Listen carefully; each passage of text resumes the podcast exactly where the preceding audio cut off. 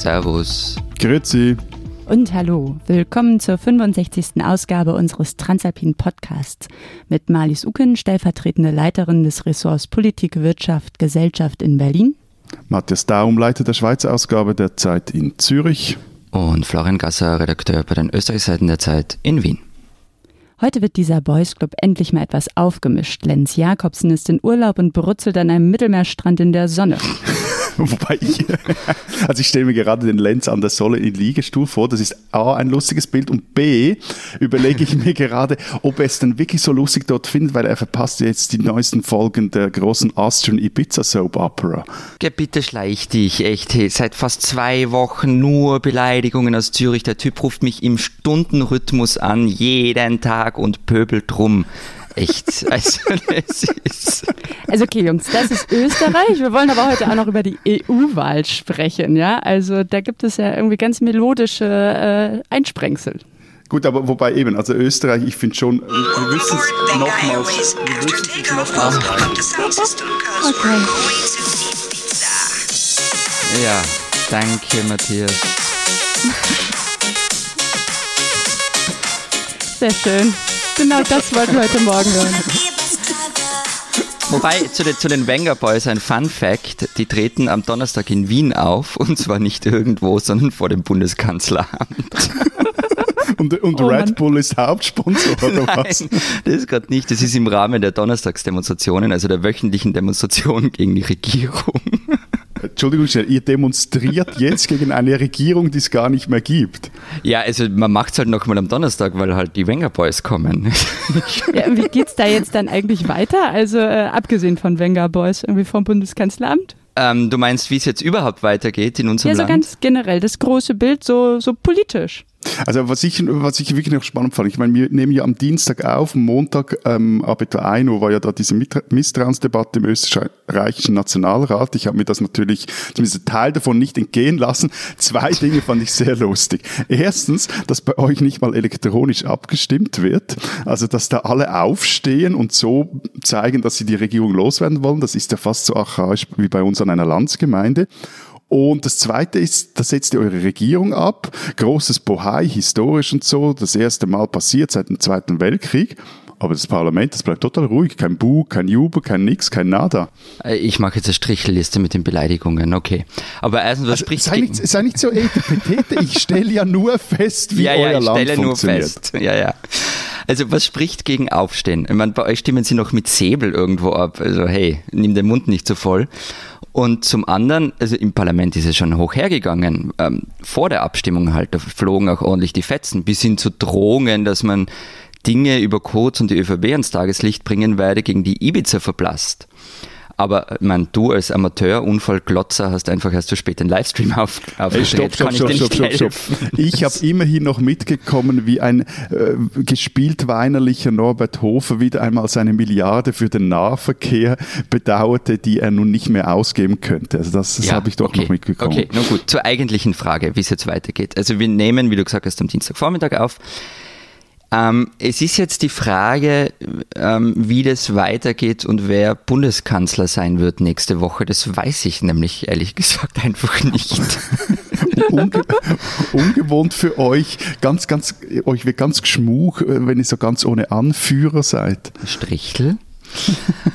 ähm, also, an und für sich ist es ja in unserer wirklich tollen Verfassung ganz gut geregelt. Also es gibt Staatsrechte, die nennen unsere Verfassung ein Meisterwerk. Ähm, es war halt nur noch nie notwendig, dass es angewandt wird. Aber es ist ganz klar, wenn eine Bundesregierung abgewählt wird, beauftragt der Bundespräsident einen wahlberechtigten Österreicher mit der Bildung einer neuen Bundesregierung. Es könnte jeder sein, auch ich. Davon würde ich aber ehrlich gesagt eher abraten. Ma, ich, ich, ich sehe da Potenzial. Also, Marlies, was meinst Florian, du? warum nicht? Du hast ja so Kernkompetenzen. Ich glaube auch, das wäre eine gute Idee. Ja, mal schauen. Zu, äh, zumal Ähm. eines unserer Mottos, das wir uns in einer der letzten Sendungen gegeben haben, ist ja das Deichkind-Motto, denken Sie groß. Also ich finde, Na gut, wir haben jetzt allerdings einen Interimskanzler, äh, bis es einen Übergangskanzler gibt. Ähm, der Interimskanzler ist der Vizekanzler und Finanzminister Hartwig Löger und der ist auch wie heißt der? Kannst du, Hartwig Löger. Und der ist auch am Dienstag nach Brüssel gefahren. Ähm, Wenn es dann eine neue Übergangsregierung oder einen neuen, zuerst mal einen neuen Übergangskanzler gibt, braucht er allerdings einerseits eine Mehrheit im Nationalrat und der Präsident muss andererseits die Minister ernennen. Wie gesagt, alles geregelt. Also ich habe mit einem Verfassungsrechtler gesprochen, er meinte, er sieht das alles völlig entspannt und es gäbe auch überhaupt keinen Grund, jetzt eine Staatskrise herbeizureden. Ey, Wahnsinn, Florian. In Deutschland, da wären fast einer richtig fetten Staatskrise. Misstrauensvotum, Regierung weg. Und ihr Österreicher, ihr sagt einfach, ach, na geh, ist nicht so schlimm. Noch ein Stück Sachertorte, bitte. ja, also er verlängert und der Sacher hat noch immer alles gelöst und hysterischer als ihr Deutschen zu sein, das schaffen wir nicht. Nicht. wobei, wobei, ehrlicherweise muss man schon sagen, ich glaube, ihr seid ja auch alle nur so cool, weil ihr genau wisst, wie die Sache ausgehen wird. Also Sebastian Kurz und die ÖVP, die werden dann die Wahlen in drei Monaten gewinnen und dann mir nichts, dir nichts, das wäre nichts gewesen, mit der FPÖ halt wieder koalieren. Oder wie Ex-Kanzler Kern twitterte, diese Parlamentsdebatte ist ein klassischer, man sieht sich zweimal im Leben Moment. Und ja, sowieso, aber wobei, wobei, ja.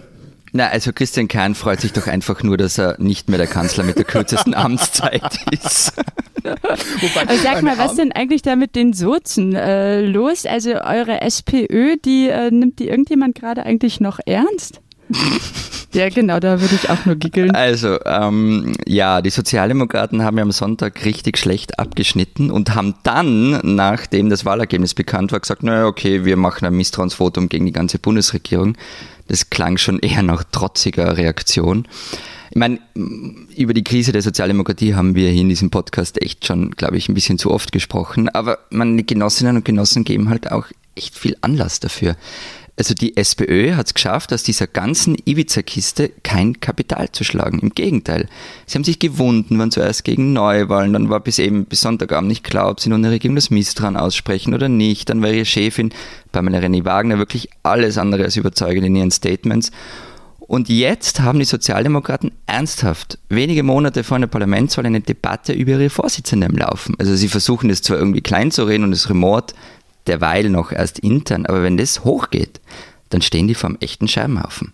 Ja, aber, aber trotzdem, ich, ich verstehe es einfach nicht, dass also da platzt diese Ibiza-Bombe und, und die nutzen das nicht, um zünftig auf den Putz zu hauen.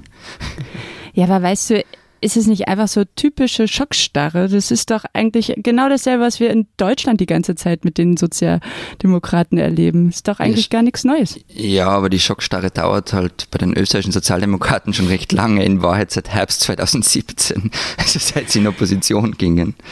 Ja, aber schau mal, das ist doch eigentlich genau das, wovon die deutschen Sozialdemokraten total träumen. Ja, du bist in der Opposition, du hast irgendwie diese Zeit, dich zu, zu erneuern, inhaltlich, personell. Das ist doch eigentlich optimal für die. Ja, klappt nur nicht.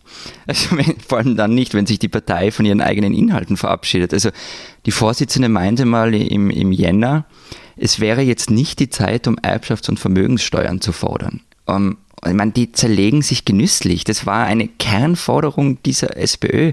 Und dazu kommt noch, dass jeder dahergelaufene Genosse von der Seite reinschießt. Also so rasch wird es, glaube ich, nichts mehr mit der österreichischen Sozialdemokratie, zumindest nicht mit dem aktuellen Personal.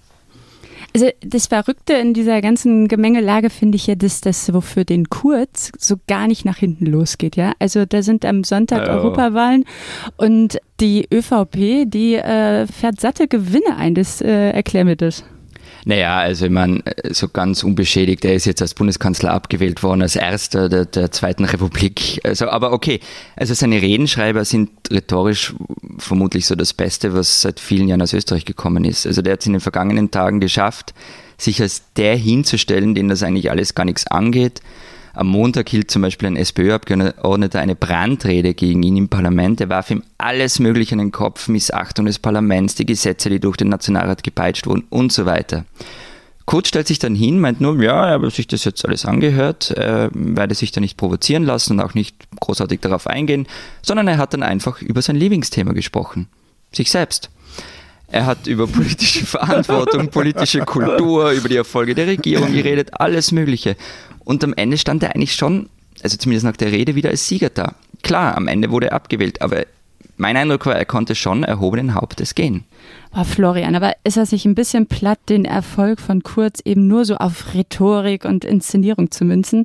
Der trifft ja offenbar irgendwie einen äh, Nerv bei deinen Mitmenschen, oder? Also ich, ich finde es ehrlich gesagt schon ein bisschen fad, wenn du jetzt sagst, alles nur eine Frage der Inszenierung. Das tut immer so, als ob die Leute sich immer nur gleich von Haargel und forschem Auftreten beeindrucken lassen. Also, ja, also mir geht es ja ähnlich. Also diese Verklärung von Kurz zum Genie, ich, ich weiß nicht. Ich, ich, ich habe nicht Genie gesagt.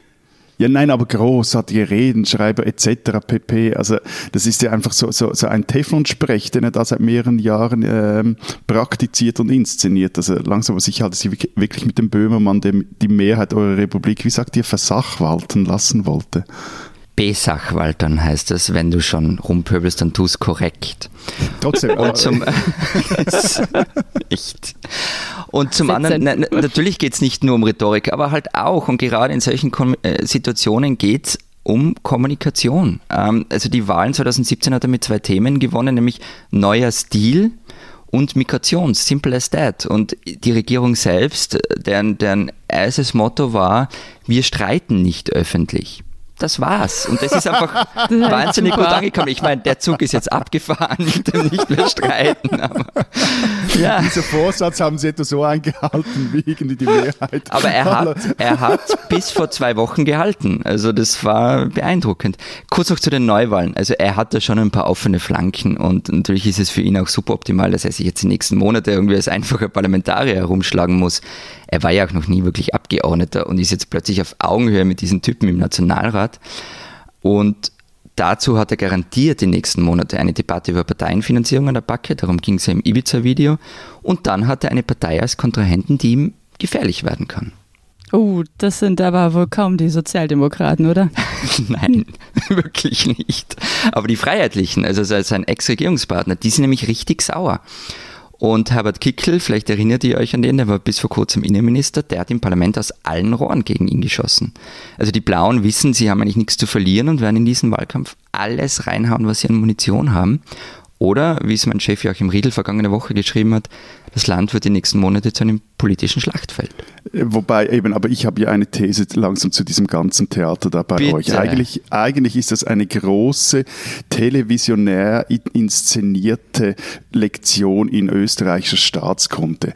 Da, es soll jetzt einfach mal gezeigt werden, was eigentlich passieren würde, wenn. Und es ist, wie gesagt, es ist schon klar, wie es eigentlich ausgeht. Und die, jede Folge dieser Staatskundelektion, die endet damit, dass abends äh, Van der Bellen, nachdem er mit seinem Hund Juli Gassi gegangen ist und noch eine gequalmt hat, dass er durch diese Tapetentür tritt im Bundespräsidentenamt. Dann geht er so an dieses Stehpult, das Plexiglas-Stehpult, hat so so, liebe Österreicherinnen und Österreicher, jetzt kommt die nächste Lektion, was unsere unsere elegante, schöne, tolle Verfassung vorgesehen hat. Wenn wir das und das machen, dann erklärt er das. Das geht so eine gute Viertelstunde, hat auch wirklich YouTube-Qualität. Man ist da auch dabei und die Aufmerksamkeitsspanne bricht auch nicht ab. Dann erklärt er einem, was er jetzt macht, was jetzt geht. Dann geht die Tapetentür wieder zu und alle Österreicherinnen und Österreicher können ruhigen Gewissens wieder schlafen gehen. Und am nächsten Tag geht's weiter.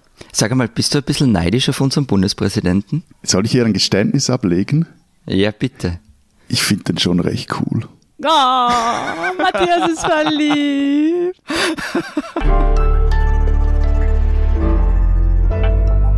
Diese Schweizerin sollten Sie kennen.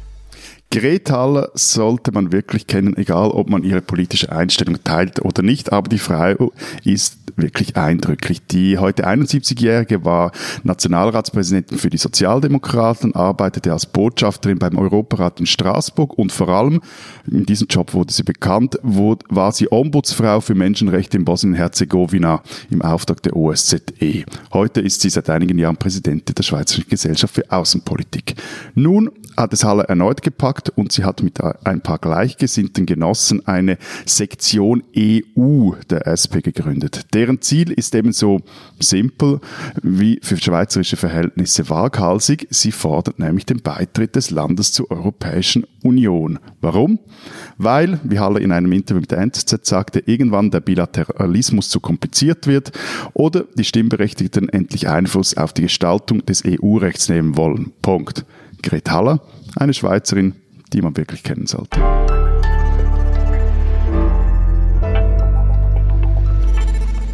Matthias, jetzt sag mal so, als exterritorialer Beobachter und interessierter Nachbar, sag mal, wie findet ihr Schweizer eigentlich das Wahlergebnis der EU-Wahl? Ähm, ja, ist halt immer etwas schwierig, im Namen aller Schweizerinnen und Schweizer zu sprechen, aber wenn ich so durch die hiesigen Medien schaue, dann sind die Analysen recht ähnlich wie zum Beispiel in den deutschen und in den österreichischen Zeitungen, natürlich mit etwas anderen Schwerpunkten, aber auch da, also grüne Welle, erstarktes liberales Lager, etwas Gruseleffekt bei Italien, halbwegs Grusel bei Frankreich, weil in beiden Ländern die, die Rechtspopulisten gewannen, aber was bei uns, wie ich finde auch wie bei euch äh, meines Erachtens unterschätzt wird, wie eigentlich in der Summe über, über ganz Europa gesehen, wie, wie wenig Stimmen schließlich die Rechtspopulisten machten. Also wie viel waren das? Irgendwie, glaube ich, acht Prozent oder sowas. Das heißt also, über 90 Prozent der Typinnen und Typen, die künftig im äh, Europaparlament sitzen, die wollen der EU eben nicht an den Kragen. Sind ihr vielleicht gegenüber kritisch eingestellt oder skeptisch? Was aber ja a priori keine schlechte Grundeinstellung ist, also nicht nur als Politiker im Europaparlament, sondern generell in anderen Lebenslagen aber so von diesem großen Rechtsrutsch, von dem geraunt wurde im Vorfeld, oder so, sogar von der Übernahme de, des Parlaments durch eine rechte Supergroup, wie da der Steve Bannon irgendwie schwadronierte, mal in Interviews vor den Wahlen, also von dem scheint mir Europa nach diesem Sonntag recht weit weg zu sein. Du, stimmt total, wenn ich ins EU-Parlament schaue, ja. Also da haben die Pro-Europäer weiterhin ja echt eine fette Mehrheit. Aber wenn man schaut, dass jetzt die zweite und die drittgrößte Volkswirtschaft der EU schon wieder die Rechtspopulisten Listen auf Platz eins gewählt hat, dann darf man das halt, finde ich, auch nicht kleinreden. Ne? Also, ähm, oder schaut einmal nach Polen und da den Erfolg der PiS. Also es geht ja schon darum, welche Debatten am Ende so dominiert werden von denen und äh, ähm, sich an den Themen festkrallen, die den Rest in Europa schon längst hinter sich gelassen haben. Das wird halt den Rechtspopulisten gelingen, glaube ich. Na, Entschuldige mal, aber das ist jetzt, finde ich, ein bisschen ein, ein elitärer West, eine elitäre westdeutsche Sicht der Dinge. Wer soll denn dieser Rest Europas denn sein? Also in vielen Ländern gibt es sehr wohl genau diese Debatten, bis hin zur Frage, ob es diese EU überhaupt braucht. Ja, aber jetzt sag mal was denn? Also wollen wir wieder die Diskussion über Zwangsverteilung von Flüchtlingen der EU führen, die einfach EU-weit gescheitert ist? Oder wollen wir wieder anfangen von Anfang an über Klimaschutz zu reden und ob der nicht vielleicht doch sinnvoll ist. Also das ist ja auch die Erfahrung der AfD im Bundestag mit denen. Also da fängst immer bei den Debatten bei Null an. Hey, du findest ernsthaft, dass es einen Konsens darüber gibt, dass Klimaschutz sinnvoll ist? Also bitte, das, das mag Wunschdenken sein, aber es werden einfach genügend Leute gewählt, die genau das in Frage stellen. Und ich noch, okay. noch, noch einen Punkt vielleicht vorhin, also was du gesagt hast mit den Debatten. Also ich glaube, hier geht es ja genau darum, dass man sich vielleicht einfach nicht von diesen acht Prozent oder auch von diesen äh, stärksten Parteien in eben in Frankreich, in, in Italien oder Polen einfach auch die Debatten und die Themen dominieren lässt. Ich glaube, das ist schon eine ein große Einsicht. Ich sage jetzt mal, wenn, wenn du mich fragst, Blick von so quasi der Alien-Blick auf Europa, aber das ist schon eine Erfahrung, die man jetzt in der Schweiz seit bald 30 Jahren gemacht hat mit dieser sehr dominanten SVP, die ja etwa so diese Stimmenanteile nicht ganz hatte, wie jetzt zum Beispiel Savini in Italien oder Marine Le Pen in Frankreich. Und man sich da halt immer einfach die Debattenagenda hat äh, diktieren lassen und plötzlich kam dann so vor ein paar Jahren der Moment, wo man gemerkt hat, ah, man kann gegen die auch Abstimmung gewinnen, man kann diese, äh, diesen Diskurs auch durchbrechen und plötzlich ist die äh, Situation eigentlich eine völlig andere. Man spricht über andere Dinge auch wieder und andere Themen werden wirklich richtig. Okay, man spricht über andere Dinge, eben zum Beispiel Klimaschutz, aber weißt du, so wie die Grünen sich da gerade inszenieren und so tun, als ob ganz Europa wirklich komplett jetzt irgendwie unbedingt mehr Klimaschutz haben will, das haut ja auch nicht hin. Also guck doch einmal nach Osteuropa, ne? Da sind die Grünen irgendwie noch nicht mal in den Parlamenten, beziehungsweise haben es nicht ins EU-Parlament geschafft. Oder Griechenland, ja, nix grün. Stimmt. So, also, da also das ist ja auch ein bisschen ein grüner Hybris, dass, dass man also rumläuft. Das ist irgendwie der große europäische Wählerauftrag.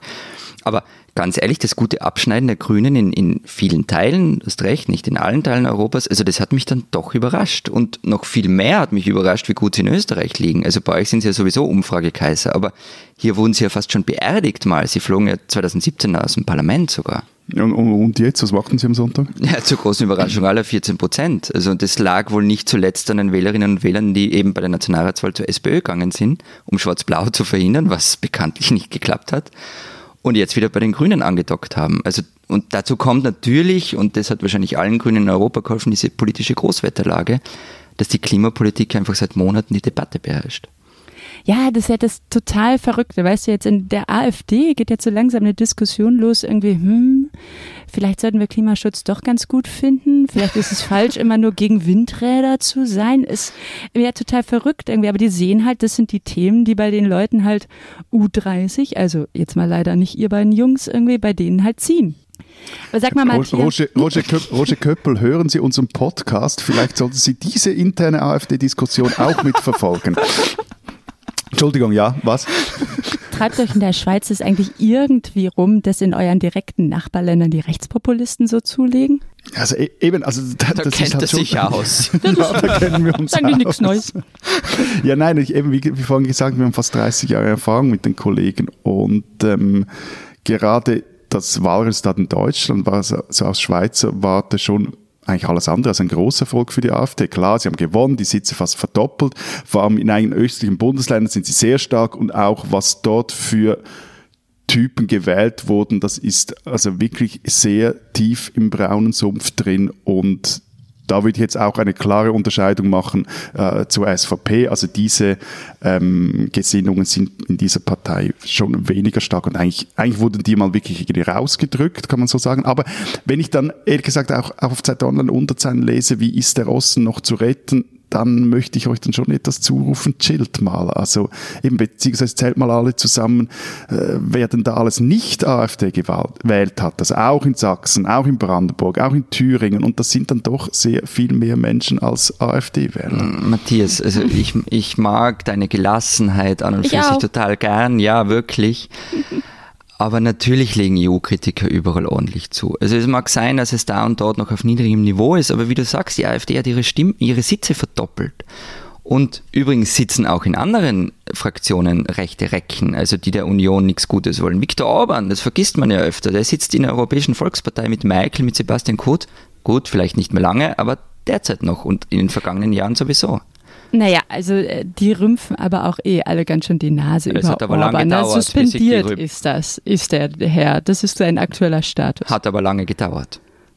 Ja, ja, aber, aber also zwei Dinge. Erstens mal kann man ja einfach davon ausgehen, dass plus in jeder Gesellschaft plus minus so ein Drittel solche Parteien wie AfD, SVP, FPÖ, äh, Rassemblement National oder Salvini, dass die so ja, plus, minus so zwischen 20 und 30 Prozent Anteil einfach haben. So. Du sagst und, es mit so einer Gelassenheit. Ja, das, das, das, ist halt so. Das, das, ist halt einfach so. Also mit dem, ja, also muss man irgendwie einen Umgang finden. So. Aber was mich da wirklich etwas viel grundsätzlicher stört, ist so die Idee, dass man den, den Menschen oder die Menschen zu angeblich richtigen politischen Überzeugungen bekehren kann. Also mehr noch, dass auch AfD wählen. Und das geht wirklich auch rein in die Sprache, wie darüber berichtet wird, dass AfD wählen eine Art politische Krankheit sei, von der man den Bürger dann kurieren muss. Und ich habe, weiß Gott, nichts ideologisch mit denen am Hut, aber so, so diese Art und Weise, wie, das darf, für mich beginnt ja auch da so dieser Umgang mit diesen äh, Wählerinnen und Wählern, wo ich dann, also wenn ich jetzt, ja, wenn ich jetzt irgendwo in Sachsen leben würde und ich sehe, wie, wie da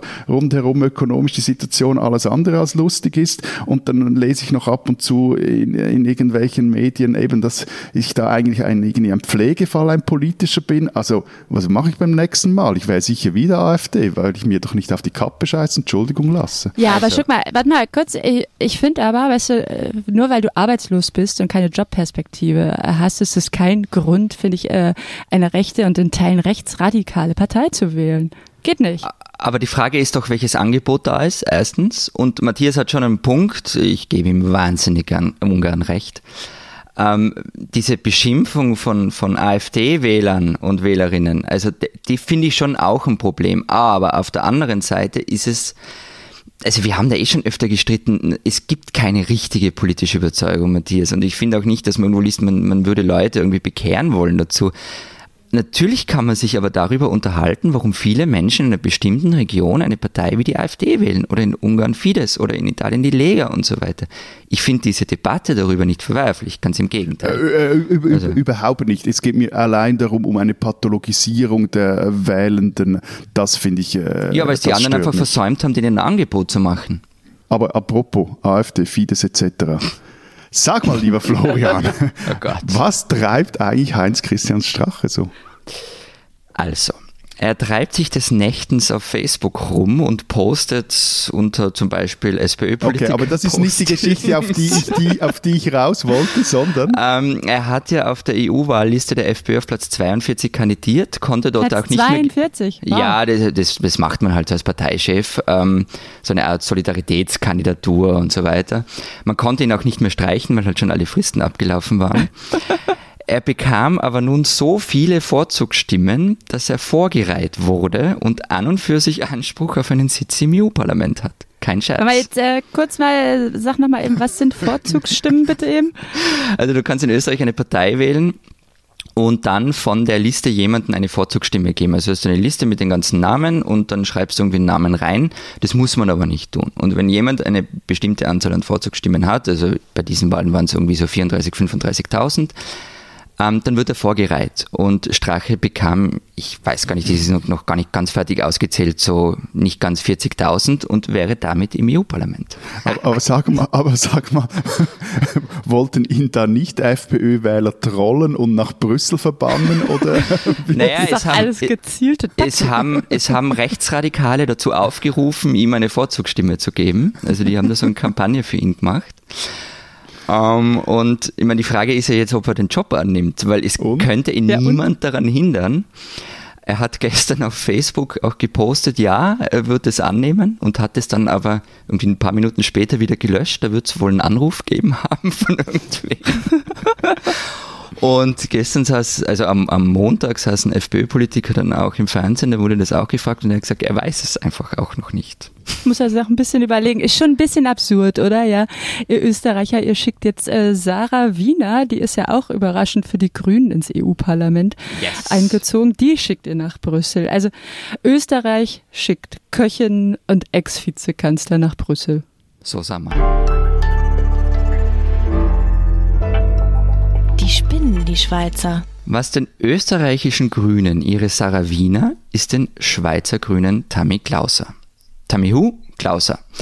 Ein recht erfolgreiches Model und, seit sie mit einer ehemaligen Miss Schweiz liiert ist, landesweit bekannte LGBT-Aktivistin.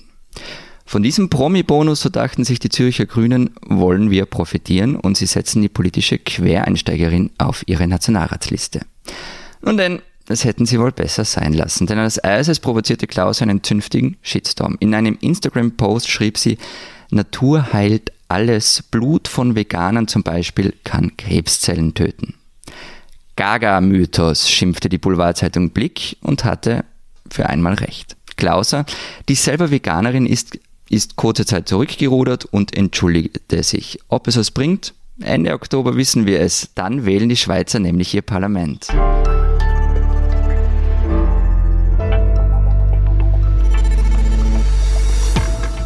So, das war's diese Woche mit dem Transalpinen Podcast. Wenn Sie mehr über Österreich und die Schweiz wissen wollen, Dann lesen Sie die Regionalausgaben aus Zürich und Wien, gedruckt oder digital. Bei uns diese Woche ein Interview mit dem deutschen Komiker Kaya Jana, der seit sieben Jahren in Zürich lebt und mir erzählt hat, wie er allmählich verschweizert. Und bei uns alles zur abgewählten Regierung natürlich. Und Julia Rabinowitsch schreibt über den Konflikt zwischen Lehrern und Schülern an Österreichs Schulen nach der tätlichen Attacke an einer HTL in Otterkring. Und für alle anderen lesen Sie Zeit online oder die gedruckte Ausgabe. Wenn uns die Ereignisse nicht einholen, hören wir uns erst übernächste Woche wieder. Bis dahin sagen wir Vielen Dank. Adios. und tschüss.